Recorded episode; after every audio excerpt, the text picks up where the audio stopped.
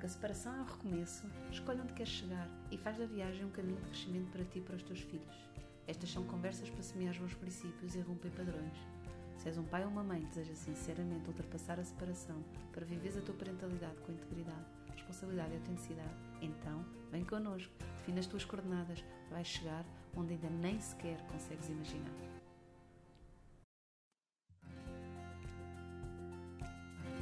O meu convidado de hoje é o Richard Zimler. O Richard já publicou 11 romances, uma coletânea de contos e 5 livros infantis.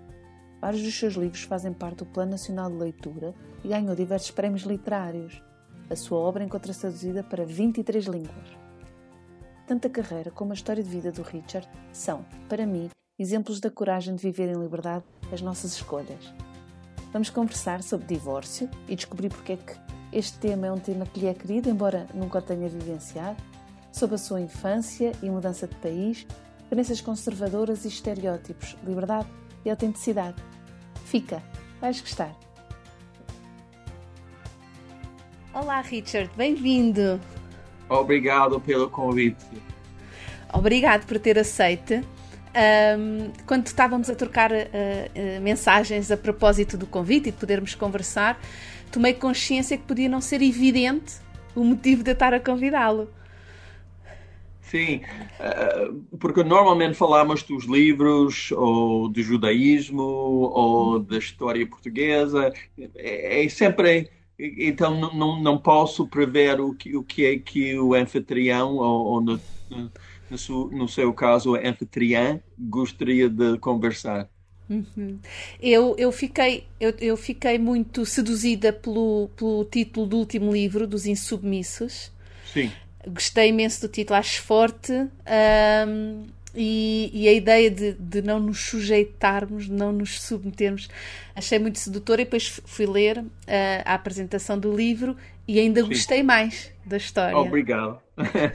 ainda bem. Gostei, gostei tem a ver com. E não queremos. Queres falar um bocadinho desse, desse, de, da história por trás desse livro, Richard? Sim, sim, sim. Um, quero falar de dois aspectos do livro. Primeiro, mais ou menos a história. É sobre um jovem português do Porto, um músico muito talentoso, toca guitarra clássica e que fica um, seropositivo com HIV, com a SIDA. Uh, evidentemente, ele fica muito perturbado. Um, porque nessa altura, o livro do Cor nos anos 90, a SIDA era uma sentença de morte.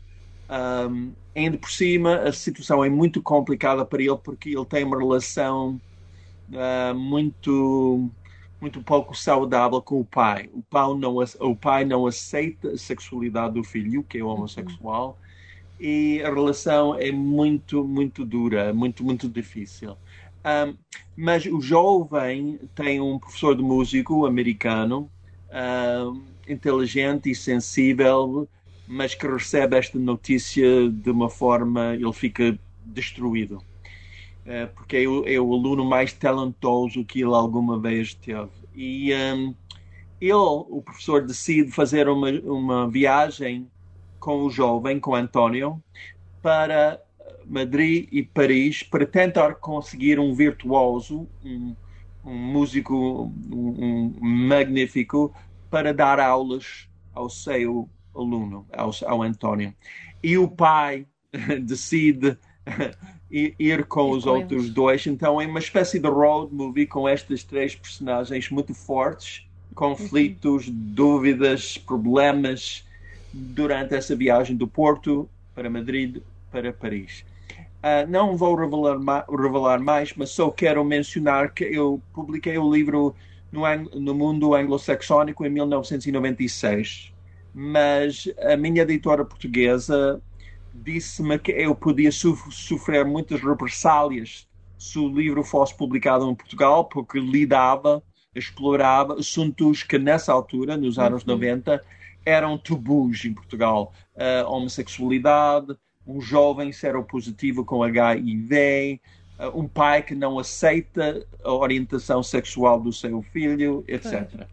E nessa altura eu estava, eh, eu ainda não tinha conseguido nacionalidade portuguesa. E se o Ministério de Administração Interna uh, recusasse renovar o meu visto, eu teria que sair do país, juntamente uhum. com o meu marido, Alexandre Quintanilha, um deputado hoje em dia, e uh, teríamos que começar de novo no outro país e abandonar, abandonar todos os nossos planos em Portugal.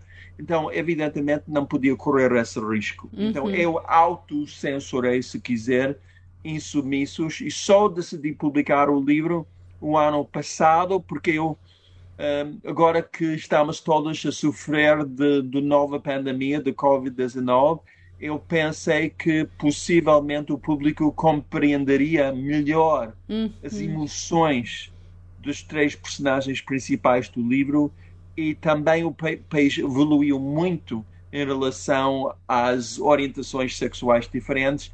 Então eu pensei que era a altura certa Sim. para finalmente, finalmente publicar Insubmissos. Uhum. É isso que nós fizemos e fiquei surpreendido positivamente com a reação.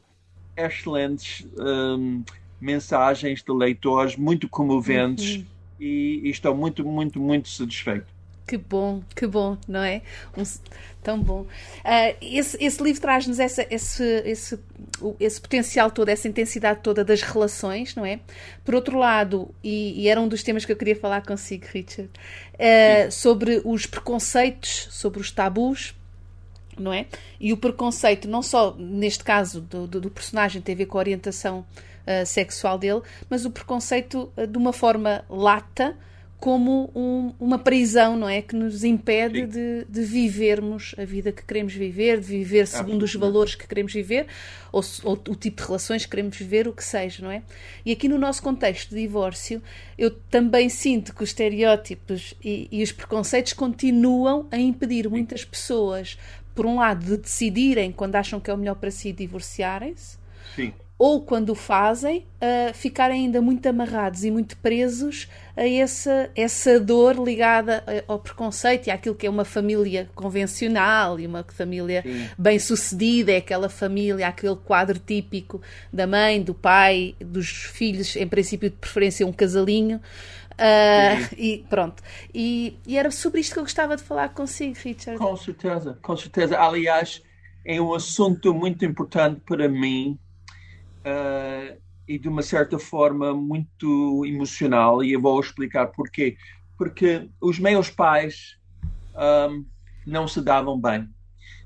Discussões cruéis um, que eu testemunhei em criança, um, uma certa violência emocional entre os dois, uhum. a ameaça de uma violência física às vezes, ou seja, o meu pai gostava de dar-me e de dar ao meu irmão bufetadas e, e, e, sem razão ele ficava zangado e ele começava foi foi realmente muito difícil para mim porque ele não entendia a diferença entre respeito e violência respeito e medo e ele queria que as crianças tivessem medo dele como se fosse respeito quando obviamente são duas características completamente diferentes. diferentes. Mas ele não entendia muita coisa.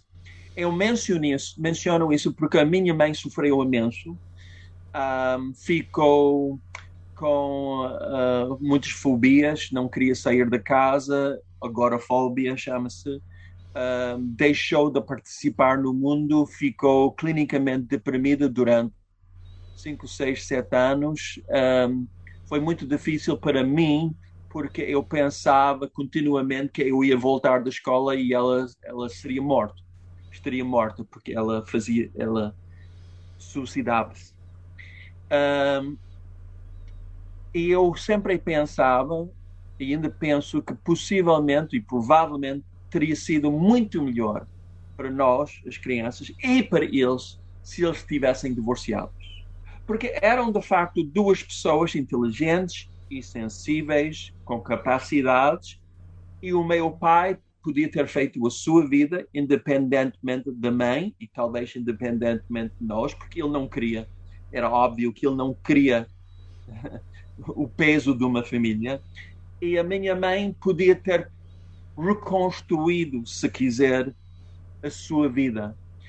E daí eu percebi a importância de, de divórcio e de lidar honestamente com as nossas próprias emoções, emoções e de receber o apoio de amigos e familiares nesses momentos limites da nossa vida. Ou seja, a minha mãe, eu sei, porque ela me contou, a minha mãe, quando ela estava a pensar em separar-se do meu pai, foi aos seus pais e pedi, pediu a ajuda deles. Ela disse: Olha, eu preciso de seis meses de conforto, seis meses de refúgio com as minhas crianças para eu refazer a minha vida. Mas os pais recusaram aceitar a minha mãe em casa, imagina. Então, eu, eu aprendi nessa, dessa história da minha mãe a importância de uma mulher ser economicamente, espiritualmente, sexualmente, fisicamente independente, independente. Eu digo sempre às minhas jovens amigas: olha, tu tens que ter uma conta bancária sua, tu, tua. Tu tens que ter um cartão de crédito teu. Porque no, numa situação limite, tu pode, só podes contar contigo próprio. Uh, então, é um assunto muito importante para mim. Que testemunho tão poderoso, Richard. Estou assim um bocadinho comovida. Sim. Não estava à espera, não sabia de, de, dessa sua história, do, desse lado da sua história. Uh, ao mesmo tempo, acho que é tão importante este testemunho de um filho cujos pais não se separaram. Sim. Sim. Um, eu tenho tido aqui alguns convidados que são filhos de pais separados e dão o seu testemunho de pais que se separaram. Sim. Mas o Richard está-nos a trazer um testemunho novo, que é, olha, os meus pais não se separaram, e foi muito duro para mim o facto de eles terem ficado juntos. Porque. É. Eu, eu acho que eu, eu com, com muita frequência eu já ouvi na minha vida um pai e uma mãe dizer, olha, não, eles reconheceram que eles não se davam bem, a, a, relação era péssima, mas não se divorciaram devido às crianças, dizendo, uhum. invocando essa desculpa. Olha, não podemos fazer porque as crianças vão sofrer. Eu, às vezes, eu não digo nada porque não quero intermeter na, na vida da uhum. outra pessoa, da outra, das outras pessoas. Mas eu penso vocês estão muito enganados, estão muito enganados, porque as crianças sabem que vocês não se entendem, ouvem as suas discussões, estão já a sofrer e possivelmente, quem sou eu para dizer, mas possivelmente seria muito melhor para eles vocês reconhecerem o fracasso do casamento e cada um de vocês fazer a sua vida dando amor às suas crianças separadamente. Uhum. Um, eu, como eu digo, uh, eu não quero meter-me na vida das outras pessoas, claro. raramente uhum. digo isso, mas eu sempre penso. Uhum. E, claro que consigo imaginar o Richard perto de, de, de, um pai ou de uma mãe a fazer esse comentário e sentir, ok, é tão pessoal, eu não vou interferir na vida Sim. de outra pessoa, não é? Mas aqui que, que, estamos em abstrato e que não estamos a falar para ninguém em Sim. particular e estamos a falar para as pessoas Sim. de uma forma geral. Se, se, o Richard pequenito, não é? Estou a imaginá-lo com 6, 7 anos, não é? Pudesse ouvisse uma coisa dessas de um outro pai, de uma outra mãe, Sim. o que é que lhe diria enquanto criança que a um pai ou uma mãe que, que, que continuam num casamento onde já não é feliz em nome dos seus filhos? Um, eu vivi uma situação constante de medo, porque eu tive medo do meu pai e tive medo da morte da minha mãe, de, de um suicídio. Então, o que eu diria é que as crianças necessitam de segurança, de sossego, de proteção, de um refúgio. E se vocês não podem dar isso às suas crianças, têm que aceitar isso, reconhecer isso e separar. E, e oferecer às suas crianças, se calhar, duas casas separadas, mas cada casa como um refúgio, um sítio de proteção e um sítio, um sítio de sossego. Uhum. Tão importante, Richard. Tão importante mesmo. Sim. Um, eu agora fui apanhada desprevenida, estou aqui a tentar me reajustar. Um, que poderoso, que poderoso, testemunho tão, tão poderoso. Eu, eu, também, eu acho que nós sofremos muito em Portugal dessa ideia, em todo o mundo, mas em uhum. Portugal em particular, de ideia perfeccionista, de que um casal, uma família vai ser perfeito.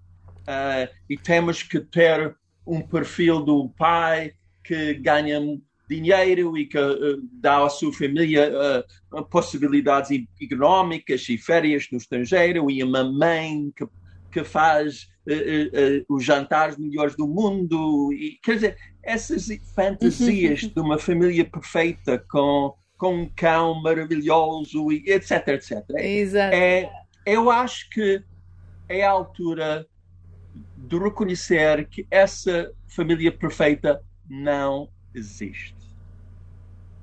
E reconhecer que não é, nem é isso que as crianças precisam.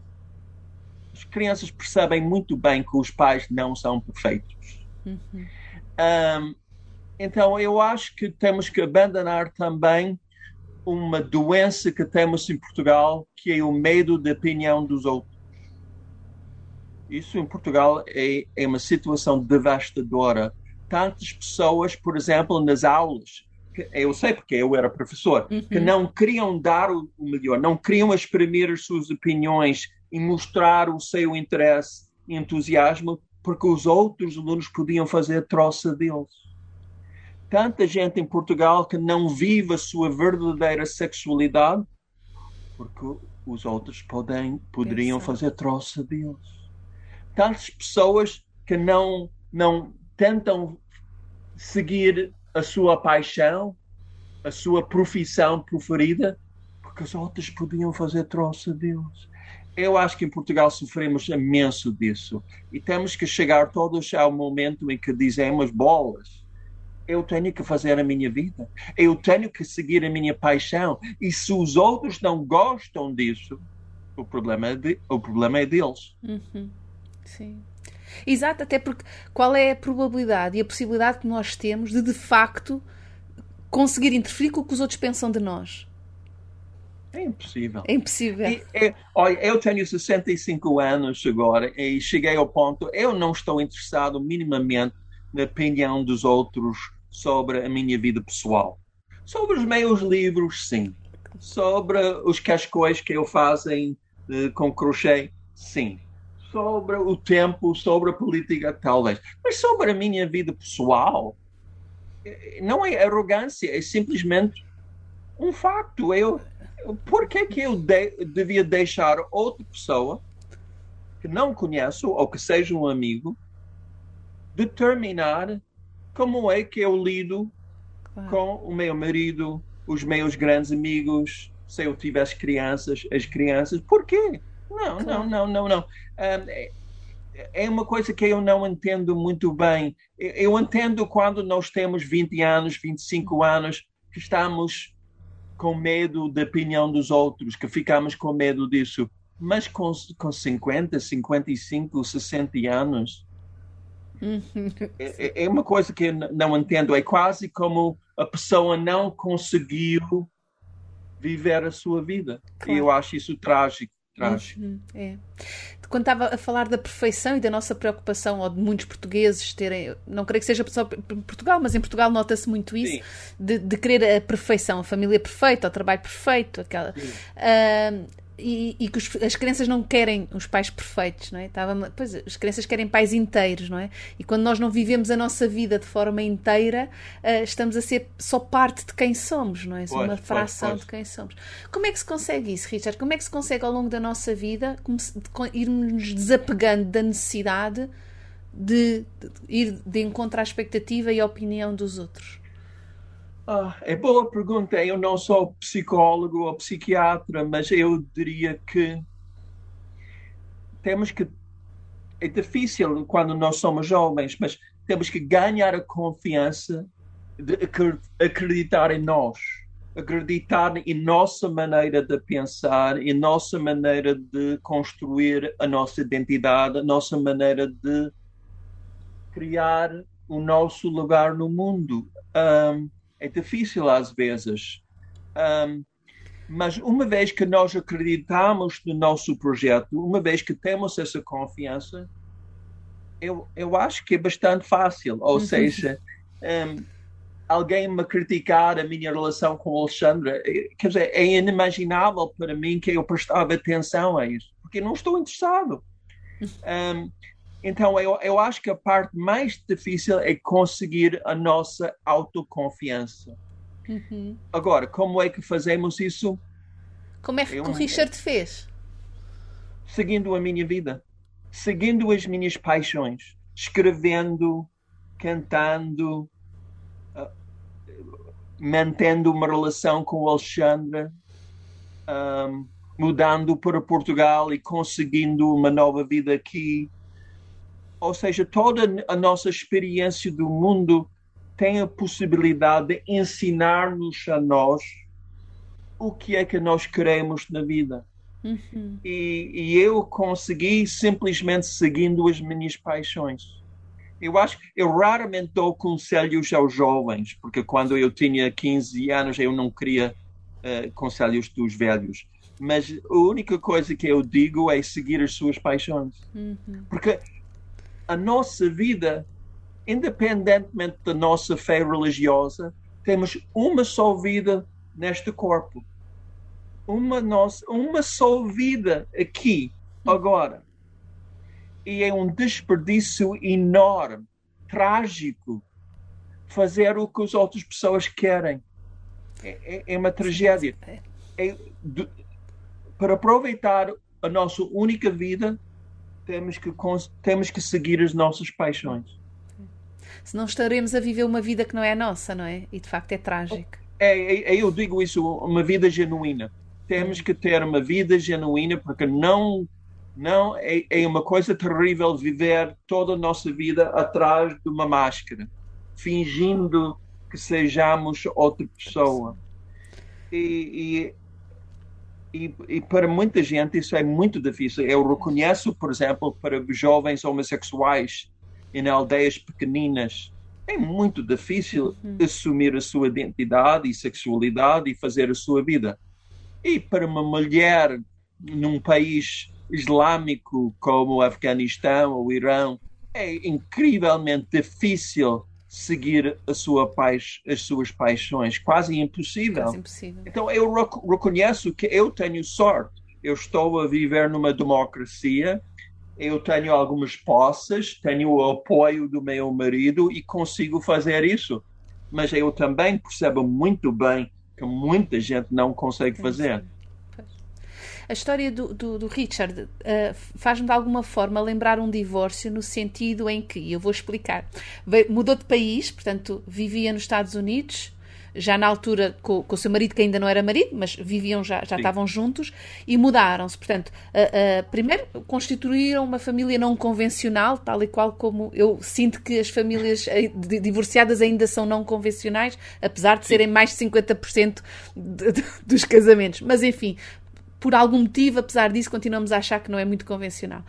Depois mudaram de país, não é? Portanto, uma mudança geográfica, cultural, nas separações muitas vezes não há mudança propriamente de país, mas muda-se de casa, tem que se mudar de, de, zona, de rede familiar, de rede de amigos.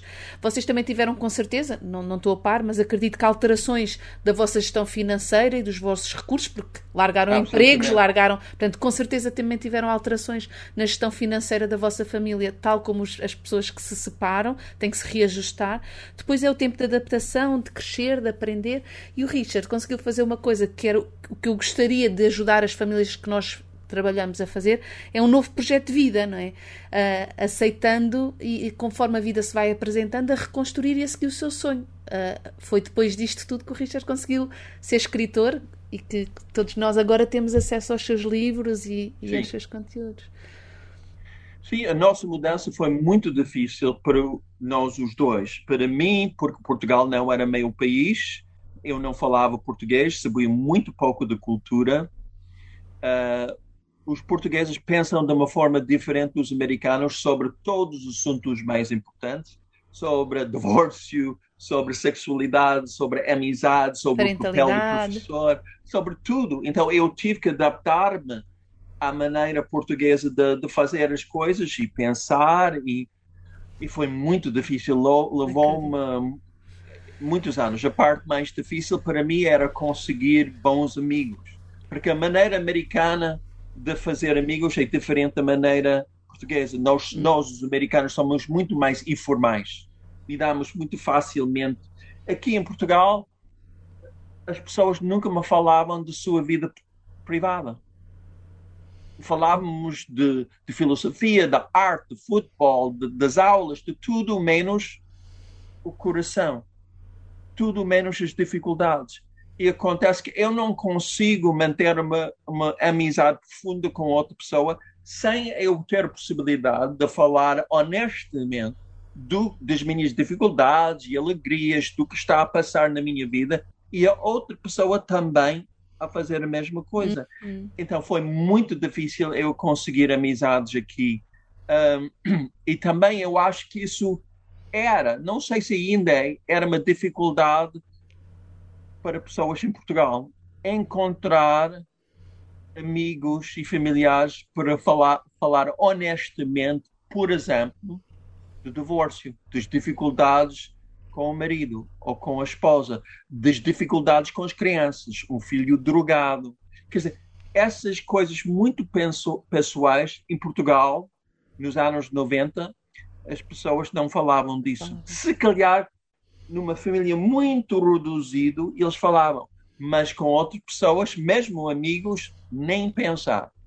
E eu acho que isso, outra vez, é, é quase o sinal de um país em que todos nós temos medo da opinião do outro. Uhum. Não, é uma, não é uma boa maneira de viver. Falar das emoções fragiliza-nos, não é? É como se nos pusesse num, num, num sítio mais vulnerável e, portanto, é. estamos mais suscetíveis a ser eh, ou maltratados. Ou... Temos que escolher bem os nossos amigos, não é? Sim. é? Uh, temos que escolher pessoas de uma confiança absoluta. É eu estou a dizer isto, não é que eu acho que seja assim. Creio é que durante muito tempo foi a crença que, que foi sendo alimentada. Eu lembro-me dos meus avós falarem coisas desse Sim. género, que é não se diz essas coisas senão vão pensar que és fraca, ou vão pensar que és, que és medrosa, ou vão pensar que, ou ficam a saber que isso te perturba, e se sabem isso. Lembro-me de comentários desses assim, eh, quando era criança. É, eu, eu acho que outra coisa é que eu não julgo as outras pessoas uh, muito facilmente. Uh, quem sou eu para julgar o casamento da outra pessoa? Uhum. Um, quem sou eu para julgar a orientação sexual da outra pessoa? Um, quer dizer, um, a minha maneira de pensar não é assim. A minha maneira de pensar é se, se é uma pessoa amiga, vou tentar ajudar. Não vou julgar, vou ajudar. E se essa pessoa uh, está a seguir as suas pa paixões, eu, eu vou sempre tentar abrir portas e ajudar. Esta, esta mania que temos de julgar os outros, um, ehm, acho, acho que é, é, é muito mal. Pois é. Está-me a vir, está a vir agora. Um é assim uma sensação ligada a um pensamento de que até que ponto é que também fomos muito criados nesse julgamento uh, por a educação religiosa que, que recebemos, não é? Em que o julgamento está muito presente, não é? Uh, em que o, o, o, temos que conquistar o direito a ser felizes, conquistar o Exato. direito ao céu, conquistar o direito.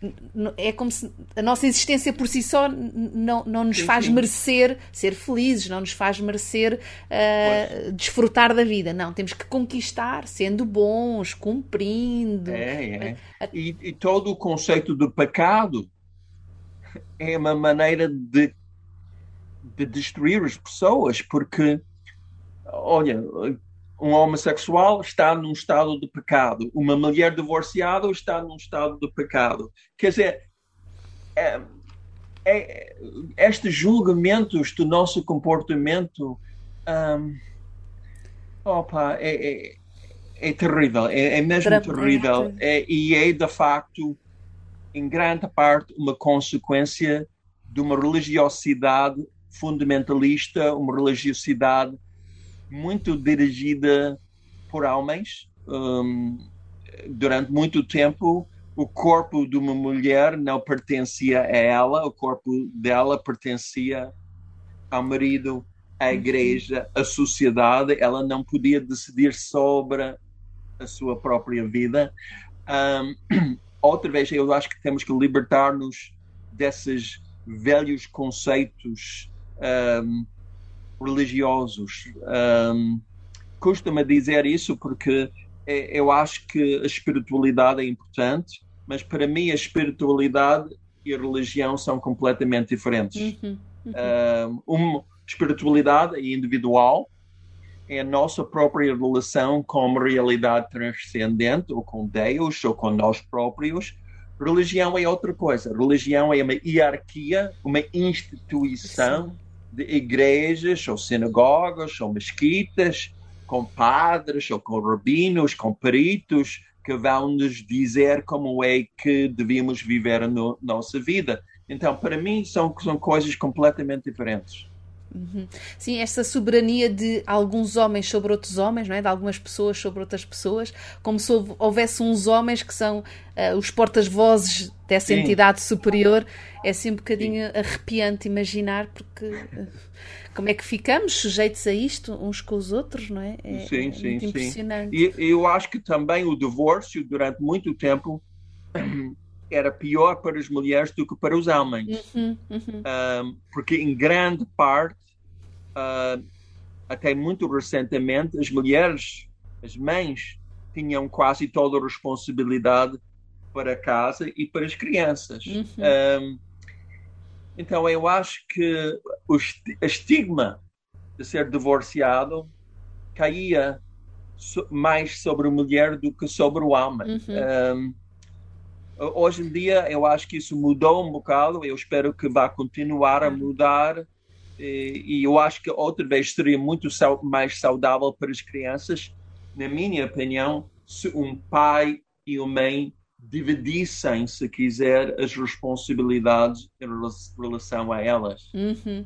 Sim, hoje em dia muitas mulheres já têm sua independência financeira e, Sim. portanto, claro que ainda assim, quando se separam, os dois perdem poder financeiro, porque mas, mas já muitas mães, a maioria já consegue sustentar-se de alguma forma e aos filhos, e antes sim, isso sim. não acontecia. Portanto, veio uma liberdade, é muito importante essa liberdade.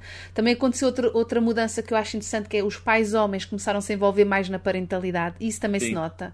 Maravilhoso. É, nota-se tão bem, não é? E mesmo pais que estão juntos, portanto, os pais homens estão mais envolvidos na parentalidade do que estavam há uns anos atrás e, portanto, quando se há separação, já não há aquela sensação de fiquei com, com, com, com a criança nas mãos e não sei o que hei de fazer. Já acontece menos. Os pais estão mais habituados a estar com as crianças, Sim. a fazer e, a lida das.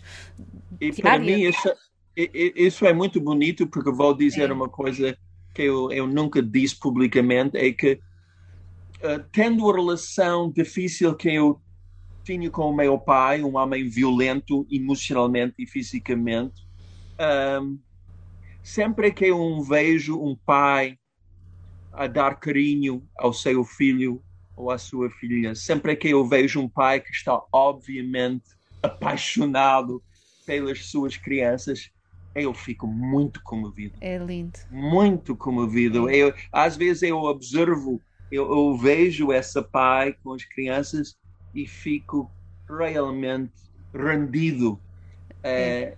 ao amor que o pai está a evidenciar. Uhum, é mesmo, não é? E também há, e isso é tão bonito, e vê-se cada vez mais, tal como se vê também alguns pais e algumas mães a conseguirem reconhecer algumas limitações que têm, por exemplo, olha, Sim. mães que, que, trabalham por turnos ou que fazem, são hospedeiras, estão vários dias fora antes de voltar, ou pais que trabalham no estrangeiro e que vêm, e portanto também conseguirem ter essa flexibilidade de, olha, o meu amor pelo meu filho não tem a ver só com o número de horas que eu estou com ele, tem pois. a ver com a forma como eu estou. E, portanto, vamos ajustar isto de maneira a quando eu estou estar bem e não estar aqui só a cumprir horário para.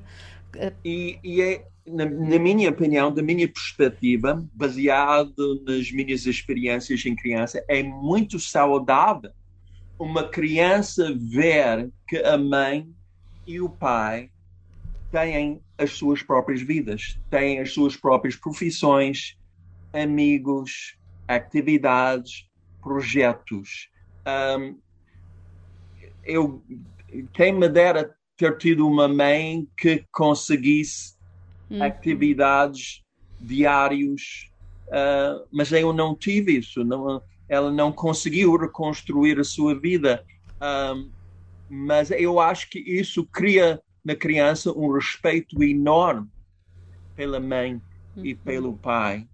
Um, então, eu sei que um pai e, e uma mãe que, que trabalham não vão ter tantas horas com, com a criança, tudo bem.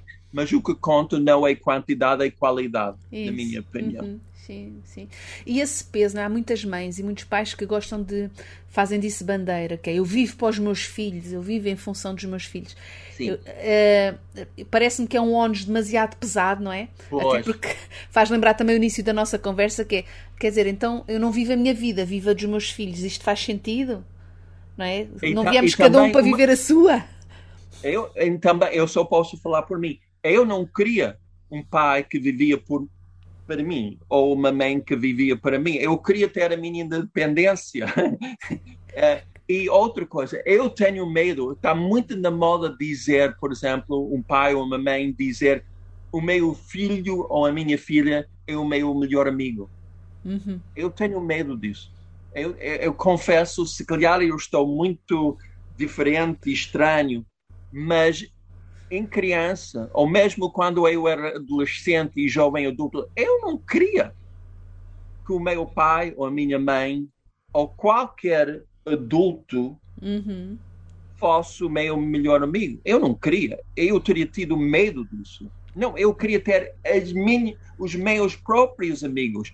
Um pai e a mãe, os pais têm um papel diferente. O papel do para, para mim, uhum. o papel dos pais não é ser, serem o, o, o melhor, os melhores amigos das suas crianças. É outra coisa, é outra responsabilidade, é outra é, é proteção, é, é, encorajamento, é, é amor.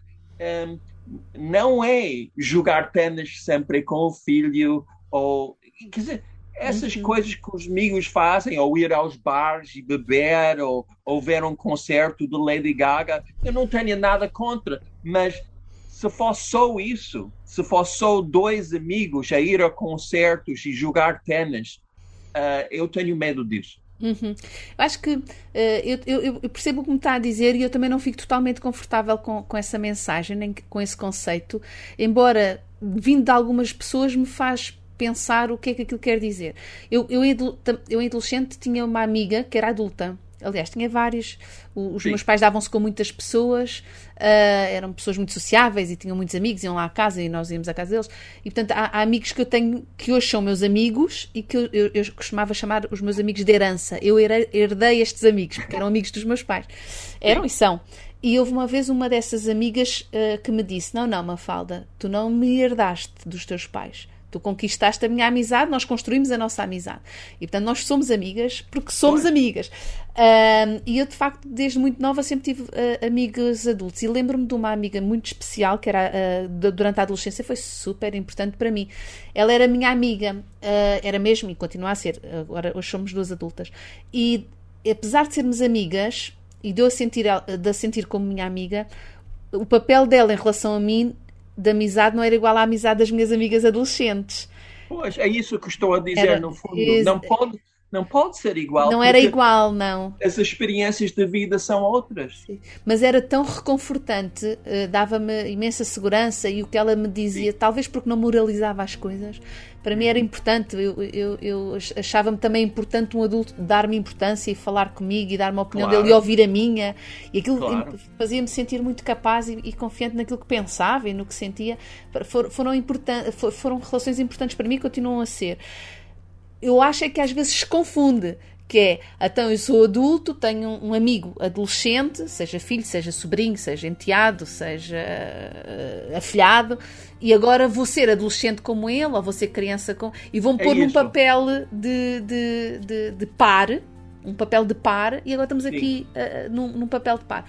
Isso talvez seja muito pouco interessante do ponto de vista da relação, porque estas relações com idades diferentes são tão ricas, para que estarmos a, a é, é, isso que estou, estou a, é, estava é? a tentar dizer, mas, mas uma, uma falda disso de uma, de uma forma muito melhor. Pois, é isso. Mas acho que a ideia também é podermos refletir sobre isso. O que é que as coisas querem dizer? Ok, para ti quer, ser amigo quer dizer o quê? Acho que é tão sim. bom podermos também refletir sobre isso. Sim, sim, sim, sim. Richard, estamos a chegar ao fim da nossa conversa. Foi tão rápido e tão bom. Agradeço imenso a sua, Obrigado, o seu contributo e, e a surpresa que me trouxe que grande surpresa. Obrigado, okay, Richard. Bem. Muito obrigado mesmo. Obrigado eu. muito sucesso com os livros, continua a correr tudo pelo melhor. Ok. Agradeço imenso e mais uma vez muito obrigado pelo convite. Obrigada.